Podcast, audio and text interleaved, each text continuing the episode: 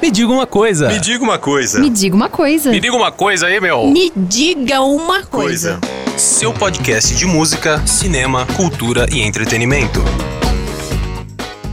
Muito bem, este é mais um episódio do podcast Diga uma Coisa do jornalismo da Rádio Morada de Araraquara. Hoje nós temos um convidado bastante especial, Augusto de Arruda Botelho, ele que é advogado criminalista e vai conversar conosco sobre principalmente essa crise institucional que envolve questões relacionadas ao direito. Primeiramente, eu quero agradecer é, por ter aceito o convite, doutor Augusto de Arruda Botelho. Bem-vindo a este espaço. Eu que agradeço o convite, é um prazer estar aqui, conversar com você e com todos os amigos e amigas de Araraquara e região. Doutor Augusto, o país vive uma crise institucional sem precedentes, pelo menos na história recente brasileira, com ataques às instituições, com palavras, discursos oficiais, enfim, a decisões do Supremo Tribunal Federal, e isso levado adiante, inclusive, por membros de outros poderes, especificamente o Poder Executivo, liderado pelo presidente Jair Bolsonaro, ministros e também representantes do poder legislativo. É, como que o senhor assiste a essa crise? Como o país é, pode fazer? Qual é o movimento para sair desse abismo que se apresenta às instituições políticas públicas brasileiras? Eu assisto com bastante preocupação. Nós tivemos ali, vamos nos recordar, bem pouco tempo atrás, no ano passado, em setembro de 2021, ameaça por parte do presidente da República e alguns seus apoiadores e de seu círculo próximo, ameaças de uma ruptura institucional. Havia ali um ataque frequente ao Supremo Tribunal Federal, um ataque frequente à instituição do Poder Judiciário, com até ameaças de desobediência a ordens legais e outras manifestações pouco e antidemocráticas. Isso, de certa forma, após uma tentativa de se acalmar os ânimos, diminuiu, mas infelizmente nos últimos dias esse tom novamente vem se acentuando. É importante deixar claro que o Supremo Tribunal Federal é a nossa última instância, é o guardião da Constituição, mas o Supremo pode, como todo outro tribunal, como qualquer juiz de primeira instância, errar. É natural, faz parte uh, da dinâmica de um processo, você não concordar com uma decisão, por exemplo, você não concordar com, uma, com um recurso que venha a ser julgado.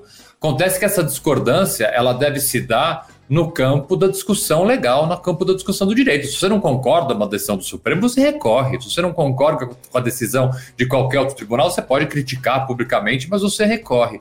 Ao contrário do que nós ultimamente temos observado, que essa discordância ela parte para o ataque, ela parte para a ameaça, para agressão física, para propostas de ruptura institucional de qualquer sentido, isso que é extremamente preocupante. Bom, nós temos aí duas questões importantes que eu gostaria de ouvir a, a sua opinião a respeito. Primeira questão é da condenação do Daniel Silveira. É, cujo processo trata de crimes contra as instituições e membros do Supremo Tribunal Federal. Seus defensores, né, grupos radicalizados que partem sua defesa, orientados inclusive pelo governo, é, têm o argumento da liberdade de expressão, tem o argumento da inviolabilidade do seu mandato como né, alguém legitimamente eleito para ocupar uma cadeira no poder legislativo. É, existe limite para essa liberdade de expressão? Existe limite para a atuação como parlamentar? Há um, uma, o direito à liberdade de expressão ferido nessa questão ou não? Ele realmente incorreu em crime? Qual é a sua visão? Vamos lá. É, primeiro, eu vou deixar para responder a questão da liberdade de expressão depois de uma introdução importante que precisa ser feita.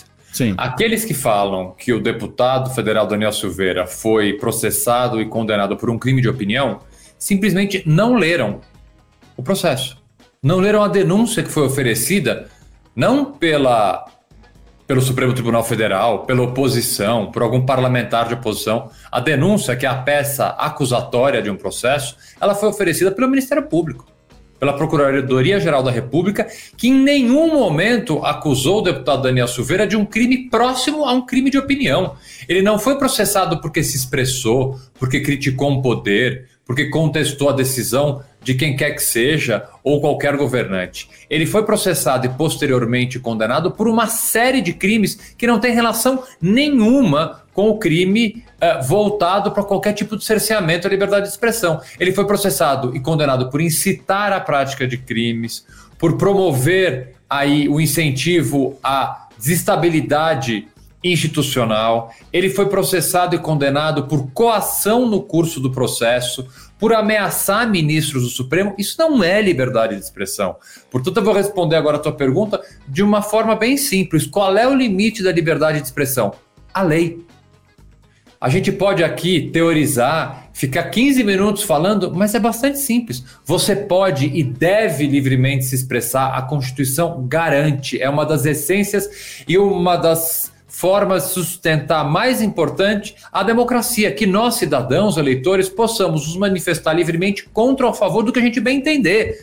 Só que há um limite nessa manifestação. E o limite é não ultrapassar a lei. Eu posso criticar o Supremo, mas eu não posso ameaçar um ministro. Eu posso criticar uma decisão judicial, mas eu não posso incitar a população a invadir uma instituição como o Supremo, invadir o Congresso Nacional. Eu posso não gostar de quem quer que seja, mas eu não posso dizer que eu vou arrancar a cabeça dessa pessoa e jogar alguma coisa nela. Isso é crime. Portanto, não é aqui uma questão, e equivoca-se bastante quem afirma isso, uma questão de liberdade de expressão, muito menos imunidade parlamentar. A imunidade parlamentar ela não abrange este tipo de ultrapassagem do ditame e do que diz a própria lei. Bom, a gente percebe o movimento de plantar narrativas para funcionar como argumento de defesa, insuflar os grupos a, a, nessa polarização, né? Para fazer aqui o papel de advogado do diabo, outros argumentos comumente ouvidos por aqueles que é, veem abusos do Supremo Tribunal Federal em todo esse processo, trata, por exemplo, da prisão do deputado Daniel Silveira, alegando que é, só pode ocorrer uma prisão no caso de um flagrante ou com autorização né, da Câmara Federal. É, em que medida houve um flagrante, uma situação que justificasse a prisão do Daniel Silveira nesse caso, doutor? Olha, a sua pergunta é importantíssima, por quê? Porque eu frequentemente, como eu me posiciono publicamente em relação, em relação a decisões judiciais, eu sou comumente acusado de ter um lado de estar tá fazendo uma manifestação política, uma manifestação eleitoral. Absolutamente o contrário disso. Qualquer análise que eu faça como um jurista, como um advogado, é uma análise técnica. E como é que eu comprovo isso? Te respondendo da seguinte forma: eu me posicionei contrariamente e continuo a me posicionar contrariamente à prisão em flagrante de Daniel Silveira. Eu entendo que ela foi ilegal. Ele não estava em situação de flagrância no momento que foi preso, portanto, eu entendo que a prisão dele foi ilegal. Posteriormente, essa prisão foi convertida numa prisão preventiva, ele foi processado e hoje eu entendo que a condenação dele pelo Supremo é legal. Então, é perfeitamente possível que a análise jurídica, a análise técnica de uma decisão judicial, de um caso, ela se dê dessa forma. Por um momento, sim, eu entendi que a prisão em flagrante é ilegal, continuo entendendo que ela é ilegal, mas posteriormente, como houve a troca de modalidade da prisão, não há nenhuma nulidade lá atrás que possa fazer com que o processo seja anulado como um todo. Então, eu tenho bastante. É, é isso que tem que ficar claro. É, é, o fato de reconhecer uma prisão ilegal é, não afeta todo o processo, a gente não cai mais ou menos na mesma interpretação, salvo as devidas proporções, do processo da Lava Jato, do processo contra é, o presidente Lula, por exemplo, dentro do âmbito da Lava Jato, erros do processo que é, acabam é, anulando todas as etapas posteriores? Sim, essa anulação ela pode acontecer quando o que dá ensejo à nulidade, isso é uma teoria americana que tem um nome bonito, que são os frutos da árvore envenenada. Esse é o nome mesmo, não estou inventando, existe esse nome bonito dentro do direito, que basicamente significa o seguinte: se alguma parte do processo contaminou outros atos processuais, este processo ele é anulado como um todo. Um juiz suspeito, por exemplo, que é o que o Supremo considerou o ex-juiz e ex-ministro Sérgio Moro, ele contamina todos os atos do processo porque ele, em suspeição, ele sem imparcialidade, ele continua a atuar do processo. Por isso que o processo como um todo, ele é anulado. Há algumas nulidades que são pontuais. Houve uma nulidade no momento da prisão em flagrante? Houve, mas essa nulidade não contamina o resto do processo. Até porque houve depois uma segunda, um segundo tipo de prisão, que é uma prisão preventiva que é completamente diferente da prisão em flagrante. Então, aquela nulidade, aquela irregularidade que houve no início do processo não contaminou o processo como um todo. Bom, e aí, isso tudo posto, a gente chega. É, evidente que não é o capítulo de desfecho dessa história, haverá outros com certeza, mas a gente chega no perdão, a pena concedido pelo presidente Jair Bolsonaro, que também é algo absolutamente inédito na história recente brasileira, inédito. que está na Constituição, né, mas não é usado corriqueiramente, muito menos né, num caso recente que envolve posições políticas absolutamente é, é, claras nesse momento, que é o Instituto da Graça, o perdão da pena, antes, inclusive, é, dela é, é, começar a ser é, cumprida. Essa legalidade, essa constitucionalidade do Instituto da Graça é, dá toda a legitimidade para ser usado num caso como esse ou não? Pera lá que tem ressalvas na utilização desse instituto, doutor Augusto. Tem ressalva sim. Vamos lá, começar uma explicação um pouco técnica, mas breve. O indulto é uma um perdão concedido a um grupo de pessoas. Uhum. Presidente da República, todo ano, tirando o presidente Bolsonaro, que é contra o indulto, mas agora ele parece ser favorável, concede o indulto. O mais comum é o indulto natalino. Você pega um grupo de pessoas, presos, por exemplo, que não foram condenados por crimes com violência ou grave ameaça, que já tenham cumprido um X tempo da pena, que tenham um bom comportamento carcerário, esses presos podem ser colocados eventualmente em liberdade através do indulto. O indulto também é usado por questões humanitárias, por exemplo, presos com doenças terminais podem ser indultados se já cumpriram tanto tempo da pena. Isso é o indulto. A graça segue o mesmo é, a mesma lógica, só que ela é concedida a uma pessoa só não a um grupo. Ela é, como você disse, inédita. Eu, em 22 anos de advocacia criminal, nunca vi nenhum presidente concedendo graça a alguém. Mas ele pode. A Constituição prevê. Só que essa previsão, ela mais uma vez tem limites. O limite é, por exemplo, que não haja um desvio de finalidade. Bolsonaro não concedeu graça a Daniel Silveira por uma questão processual do tipo: olha, ele tem uma doença terminal, ele tem uma situação específica que poderia dar ensejo a esse perdão judicial. O que Bolsonaro fez foi revisitar, reanalisar, não concordar com a decisão do Supremo Tribunal Federal. Ele concede a graça a Daniel Silveira, pontuando que o deputado agiu com imunidade parlamentar, agiu dentro dos limites da liberdade de expressão. A graça não serve para rediscutir uma decisão judicial. O intuito da graça é completamente diferente daquilo que o Bolsonaro criou e fez no caso de Daniel Silveira. Então, aqui, por mais que haja uma previsão constitucional do presidente dar a graça a alguém, ela tem que estabelecer limites que a própria Constituição impõe e Bolsonaro ultrapassou, desrespeitou em muito esses limites. Nessa sua interpretação, nessa sua leitura, o Supremo deverá analisar e é, anular os efeitos desse instituto? É isso que o senhor prevê que vai acontecer nas próximas semanas, nos próximos meses? Olha, alguns efeitos da condenação dele, o Supremo já afirmou que a graça não alcança. Por exemplo, a perda dos direitos políticos, isso não está alcançado pela graça. A graça uhum. e o indulto só anula, só deixa de dar validade à pena, pena uhum. de prisão. Não uhum. uma pena de perda de mandato, uma perda de inegibilidade. Portanto, vários efeitos da condenação do Supremo estão plenamente em vigor, como, por exemplo, a medida cautelar que foi aplicada no meio do processo do uso de tornozeleira eletrônica. Por não ter havido o trânsito em julgado do processo do Daniel Silveira, o que significa isso? Ainda há recursos que os advogados dele podem apresentar, ele teria que estar usando a tornozeleira eletrônica, coisa que ele não vem fazendo desde a Páscoa. Isso é um desrespeito flagrante ao Poder Judiciário, à decisão do Supremo, e é, a bem da verdade, as cenas que nós vimos recentemente do deputado é, indo na Câmara dos Deputados, tirando fotos, sorrindo, sem a tornozeleira eletrônica, é um deboche com a justiça brasileira. Agora, eu peço a sua leitura mais política para a próxima pergunta do que exatamente técnica jurídica. O presidente faz isso porque de fato acredita na inocência do Daniel Silveira, vê abusos técnicos do Poder Judiciário, ou você lê, como parte da sociedade está vendo agora, um capítulo dessa escalada golpista que tem a ver com questionamento do processo eleitoral, caso ele perca. Enfim, como é que lê politicamente esse movimento? Olha, de forma bem objetiva, Bolsonaro sabe que está errado. Ele sabe que o ato dele é ilegal.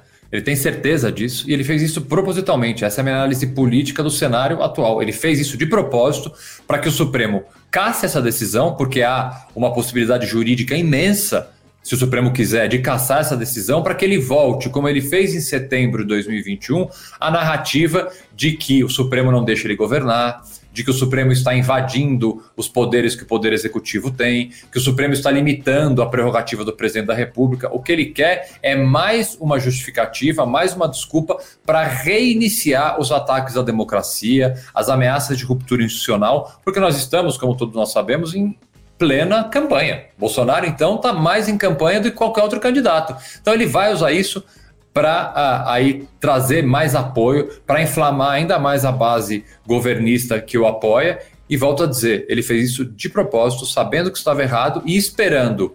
E digo mais, capaz que ele comemore internamente essa decisão que pode vir do Supremo caçando a graça concedida, porque o que ele quer é justamente causar tumulto.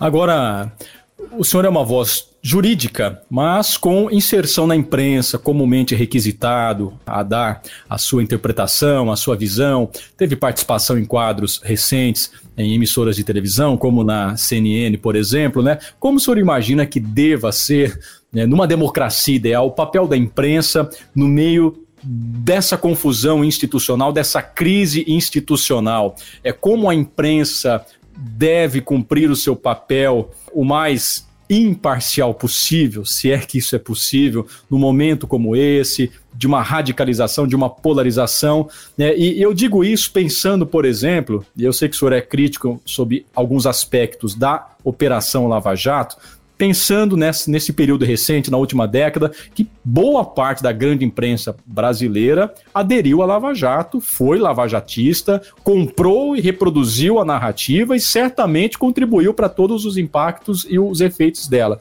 Como é que o senhor vê a atuação da imprensa brasileira no meio desse cenário? Primeiro, a imprensa é essencial para sustentar a democracia. A imprensa é um dos poderes mais fortes, um dos maiores aliados que o campo democrático tem. Então, dada essa importância, é esperado sim que a imprensa se posicione. Eu não vejo qualquer tipo de problema se a gente pegar o exemplo da imprensa americana, que se posiciona de forma muito mais objetiva, apoiando candidatos, por exemplo, dizendo nos seus editoriais de grandes jornais quem que aquele jornal, quem que aquela editoria pretende apoiar, ou fazendo críticas veementes a qualquer outro tipo de candidato. Eu entendo que o posicionamento da imprensa, até por ser, volto a dizer, uma das bases mais importantes de sustentação da democracia, deve sempre acontecer. No episódio da Lava Jato, você está coberto de razão houve ali durante muitos anos da Lava Jato um apoio quase que irrestrito da imprensa, que hoje, grande parte dela, se não a maioria, fez uma meia-culpa. Percebeu que deixou de denunciar uma série de abusos que a Lava Jato cometeu durante seu período e hoje estão aí escancarados e parte da imprensa realmente fez esse meia-culpa e voltou atrás e hoje uh, cumpre um papel importante de denunciar esses abusos. Eu atualmente acompanho de perto por ter trabalhado em veículos de imprensa, entendo que a imprensa está fazendo um papel essencial e muito bom.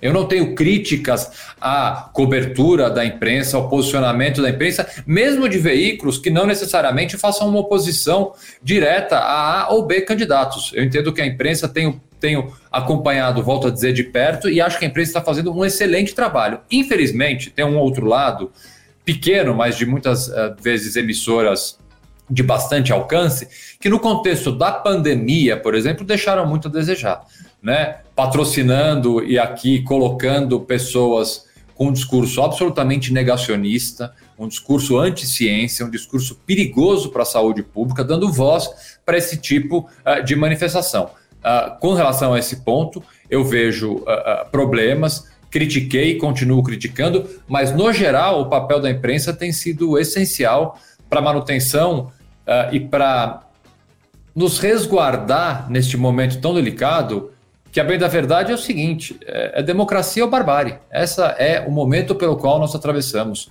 Ainda eu que haja. eu vou pegar esse gancho da democracia e barbárie e aproveitar a discussão sobre a imprensa, porque se a gente abre os, os grandes jornais de São Paulo, por exemplo, Folha Estadão, ou assiste a, a, a TV Globo, nos canais fechados da Globo, os editoriais, o debate posto para o Brasil não é de democracia e barbárie, né? É, são de dois polos, dois extremos, né? duas faces de uma mesma moeda, representados por Lula e Bolsonaro, como se ambos fossem dois radicais. No meu modo de entender, modestamente, essa é uma leitura absolutamente equivocada, porque ainda que o Lula represente de fato um outro polo da política brasileira, está longe de ser uma experiência radical partindo inclusive da, dos períodos em que ele esteve à frente da condução ah. do Brasil, longe de qualquer radicalismo. A imprensa não erra quando tenta dar esse falso equilíbrio, quando tenta emplacar insistentemente uma terceira via, sem explicar muito bem o que é uma terceira via. Se é o terceiro colocado, é o Ciro Gomes, e não Moro, Tebet e Dória, etc. e tal. Me parece que é, o nosso escolhido é, é, é um, outro nome que não esses que estão colocados. A imprensa não falha né, nessa questão? Bom, eu, eu, vou começar pela terceira via. Eu nunca usei esse termo. Em todos os meus posicionamentos, por exemplo, no UOL, quando fui comentarista do uhum. UOL por vários meses, eu usava terceiros nomes, né? porque terceira via mesmo é completamente diferente. Então, são mais terceiros nomes. Eu concordo plenamente com você. Essa falsa equivalência entre Bolsonaro e Lula no que diz respeito à imagem e apreço pela democracia, ela não existe. É, não dá para você comparar. Você pode ter todas as divergências do mundo com o PT pode ter todas as divergências do mundo com esse presidente Lula, pode não votar em ambos, mas não há comparação a alguém que passou e um partido que passou vários anos no poder e não assumiu nenhum tipo de medida ou ato antidemocrático. Portanto, essa falsa equivalência, ela é isso, ela é uma equivalência que não existe, porque nós estamos diante de um governo autoritário, antidemocrático, que apoia o passado recentíssimo que nós tivemos de um regime de exceção, de uma ditadura, um partido e um, posicionamento, perdão, do governo federal que é completamente oposto àquilo que a gente quer esperar de uma democracia, ainda que você possa apoiar, que não é uma questão simplesmente de apoio ao partido A ao partido B, é um fato. É um fato. Essa falsa equivalência que é feita, eu não concordo, mas eu vejo ela, hoje pelo menos, numa minoria da imprensa, ainda que ruidosa, ainda que de grandes veículos, sim, mas de qualquer forma eu continuo ainda entendendo que o papel da imprensa hoje é, é muito melhor do que eu poderia imaginar uh, uh, num momento como o que o Brasil atravessa. Estamos conversando com o advogado criminalista Augusto de Arruda Botelho, já encaminhando para a parte final da nossa entrevista, doutor Augusto, e eu é, vou é, voltar ao cenário de 2018, onde a gente sabe que a, a campanha na, nas redes sociais, nos aplicativos de mensagem foi muito intensa e determinante para aquele resultado, especialmente né, pelas é, propagações em massa, pelas fake news, e de lá para cá o próprio Tribunal Superior Eleitoral está tentando criar mecanismos é, para coibir esse tipo de prática. O que foi é, é tentado até agora, o senhor vê como é, mudanças efetivas para coibir a disseminação dessas fake news, é, também é, é, até que ponto isso incorre em limites das liberdades por meio das redes sociais, como é que você interpreta essa questão? Olha, nós, uh, se nós vimos um cenário muito ruim em 2018 com o uso de disparos em massa e de fake news, eu infelizmente uh, aponto que esse ano vai ser pior. Esse ano vai ser pior, primeiro porque a tecnologia evoluiu a tecnologia possível de se criar fake news ela, ela evoluiu. Preparem-se para receber no WhatsApp áudios que você vai achar que é do candidato A ou do candidato B, quando na verdade ele não é. Vídeos com montagens muito bem feitas que dificilmente uma pessoa que não tem conhecimento técnico vai saber distinguir se é um vídeo verdadeiro ou um vídeo mentiroso. As fake news estão aí. Dificilmente elas vão deixar de existir. É óbvio que houve avanços importantes legislativos, há um PL das fake news uh, que ainda não foi aprovado, mas tem um texto muito cuidadoso feito. Alguns pontos ainda merecem uma melhor reflexão, mas é um texto muito melhor do que o texto inicial. Eu participei da discussão desse texto, contribuí na discussão desse texto. Há campanhas que os tribunais eleitorais vêm fazendo, campanhas muito exitosas, mas nada, nada vai adiantar se nós não tivermos a participação ativa de quem? Do cidadão. Somos nós, a bem da verdade, que somos os capazes de interromper o ciclo da informação falsa sendo propagada. Se a gente não tiver o cuidado de acordar de manhã e ao pegar o celular não ficar com o dedo coçando para passar aquela notícia que você recebeu para frente, sem antes checar essa notícia. Não tem campanha no mundo que vá corrigir essa cadeia de informação. Porque hoje uma informação com o aplicativo do celular, com uma rede social, ela vai chegar uh, nos ouvidos e nos olhos de uma pessoa em questão de segundos. E não é uma pessoa só, são milhões de pessoas. Então, se o cidadão, se o ator que usa uma rede social, se nós aqui não tivermos o cuidado de, por exemplo, liga a sua rádio preferida, entra no portal de internet que você costuma acessar, abre o Jornal da Cidade. Se aquela notícia que você acabou de receber no grupo de WhatsApp não tiver na rádio, não tiver no portal de internet, meu amigo, minha amiga, é fake news. Não repasse. Então, a gente precisa de uma educação cidadã para poder é, diminuir Tá? Desculpe ser um pouco pessimista, mas eu tenho que ser realista. Porque resolver o problema, infelizmente, acho pouquíssimo provável que se resolva. Mas tem uma chance, se a, a sociedade participar ativamente, de pelo menos diminuir o círculo uh, dessas notícias falsas que tanto uh, fazem mal para a democracia. Conversamos com o advogado criminalista Augusto de Arruda Botelho, trazendo informações, visões né, bastante importantes sobre o momento que o Brasil atravessa, especialmente nessa tensa relação entre as instituições a política, o poder judiciário em, em xeque, né, ou pelo menos questionado por outros poderes. Doutor Augusto, muitíssimo obrigado pela sua participação aqui com a gente. Eu que agradeço o convite, foi um prazer, perguntas excelentes, muito obrigado mesmo e fiquem todos bem aí. Me diga uma coisa. Me diga uma coisa. Me diga uma coisa. Me diga uma coisa aí, meu. Me diga uma coisa. coisa. Seu podcast de música, cinema, cultura e entretenimento.